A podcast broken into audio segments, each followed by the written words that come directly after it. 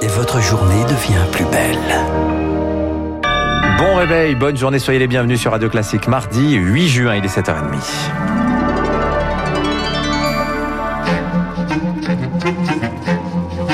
6h30, 9h, la matinale de Radio Classique avec Dimitri Pavlenko. Et nous sommes aujourd'hui à la veille du retour progressif au bureau pour tous les salariés. Ça n'enchante pas vraiment tout le monde, Marc Bou. Oui, terminé le télétravail intégral à partir de demain pour des millions d'employés. Cette nouvelle étape du déconfinement devait sonner comme un retour des jours heureux.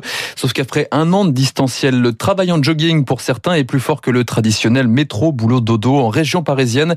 Il est même plébiscité par 7 franciliens sur 10, Eric Kioch. La pandémie a suscité des envies de départ chez certains salariés. Fuir les centres urbains, un phénomène auquel 30% des DRH se sont retrouvés confrontés, comme l'explique Audrey Richard, présidente de la NDRH. On s'est rendu compte que euh, certains salariés avaient déjà déménagé, décidé de changer de vie, et ça, ça va être très compliqué pour gérer ces salariés-là. Même si ces déserteurs du bureau restent des cas extrêmes, deux Français sur 10 se disent prêts à changer de poste pour pouvoir télétravailler. Le travail à distance est devenu un nouveau critère, comme l'explique Romain Junta du site monster.fr dédié à la recherche d'emploi. Le télétravail arrivé 491e des mots-clés les plus recherchés sur monster.fr. Pendant la crise, elle est montée carrément à la place numéro 4. Le télétravail est vraiment devenu une attente des candidats. Et les entreprises l'ont compris. Pour les postes télétravaillables, elles n'hésitent plus à recruter large au niveau régional, voire national. Une évolution, mais pas encore une révolution, selon David Beaurepaire du site de recherche d'emploi HelloWork. Les personnes qui vont partir à 500 km, ce n'est pas encore le cas de la majorité. Et ceux beaucoup plus nombreux qui vont se dépasser peut-être de 10, 20 km, c'est plutôt sur cette proportion-là qu'on va avoir des évolutions. Le temps de travail hybride comme nouvelle norme. On estime à un quart la future part des salariés en télétravail contre 3% avant la crise. Et pour ceux qui s'apprêtent à revenir au bureau, le protocole sanitaire sera également assoupli à partir de demain. Fini le déjeuner en tête à tête avec son assiette. Ce sera 6 personnes à table à la cantine maximum.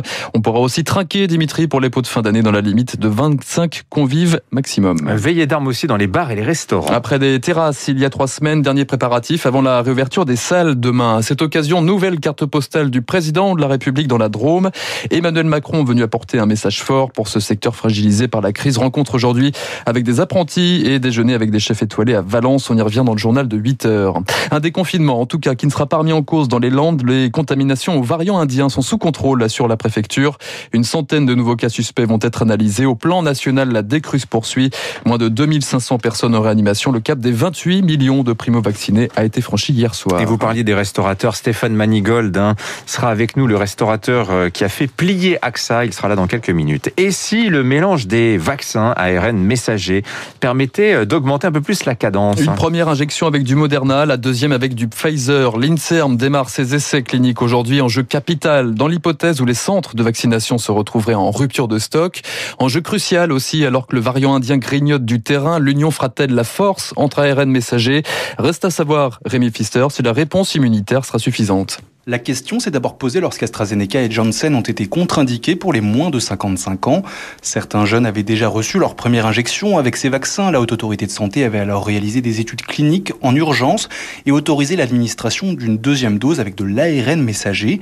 L'idée maintenant, c'est de savoir ce qu'il se passe lorsqu'on mélange du Moderna et du Pfizer. Cela permettrait de faciliter l'organisation de la campagne, mais surtout cela pourrait en fait avoir un bénéfice immunitaire selon le professeur Gilbert Deray. Quand vous injectez euh, un vaccin, votre système immunitaire va réagir et il va essayer de neutraliser ce qui lui apparaît comme un corps étranger. Donc il va essayer de neutraliser cette enveloppe virale. Ça ne va pas empêcher la réaction immunitaire, mais quand vous allez injecter la deuxième fois la même enveloppe virale, eh bien votre système immunitaire, il risque de euh, neutraliser l'effet de votre vaccin trop vite. Si alors vous injectez un vaccin différent, il n'aura pas à reconnaître cette enveloppe virale qui ne sera pas la même et vous aurez une réponse immunitaire qui pourra se déclencher de façon euh, plus importante. Les 400 volontaires de 18 à 55 ans auront deux prélèvements sanguins, un avant la deuxième injection, puis quatre semaines plus tard, si la présence d'anticorps est la même ou plus élevée que pour les protocoles classiques, la Haute Autorité de Santé pourrait donner son feu vert dans la foulée. Et toujours à propos des vaccins, Moderna demande l'homologation de l'Europe pour les 12-17 ans. Les doses de Pfizer ont déjà été validées pour les ados.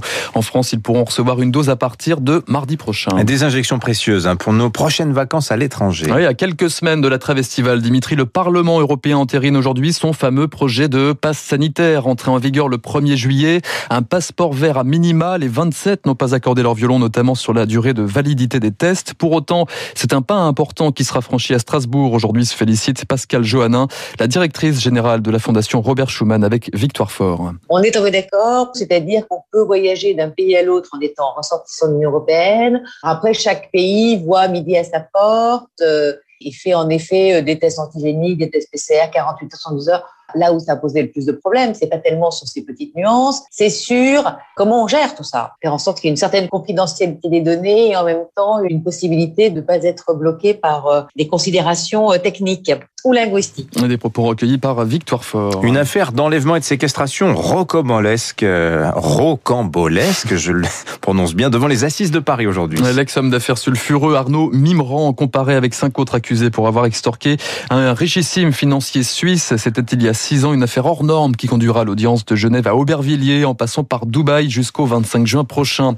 Enfin, un nouveau procès. Jacques Ranson, le tueur de la gare de Perpignan, est jugé à partir d'aujourd'hui à Amiens pour le meurtre d'Isabelle Ménage, une jeune fille de 20 ans retrouvée morte en 1986. Justice toujours. Le, le boucher des Balkans, lui, sera fixé sur sa peine aujourd'hui. Un verdict en appel contre Radko Mladic devant la justice internationale. Bonjour Augustin Lefebvre. Bonjour Magoro, bonjour à tous. L'ancien chef militaire serbe, symbole des atrocités de la guerre de Bosnie, avait été reconnu coupable en première instance, euh, notamment pour le massacre de Srebrenica en juillet 95. Oui, condamné euh, en 2017 à perpétuité pour crime de guerre, crime contre l'humanité et génocide. Il avait fait appel, rejetant cette dernière qualification. L'accusation avait elle aussi demandé un nouveau procès, car cette qualification de génocide avait été euh, rejetée pour certains massacres.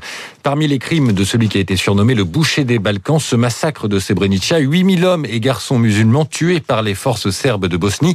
Pire tuerie en Europe depuis la Seconde Guerre mondiale. Après 1995, Radko Mladic euh, passe dans la clandestinité.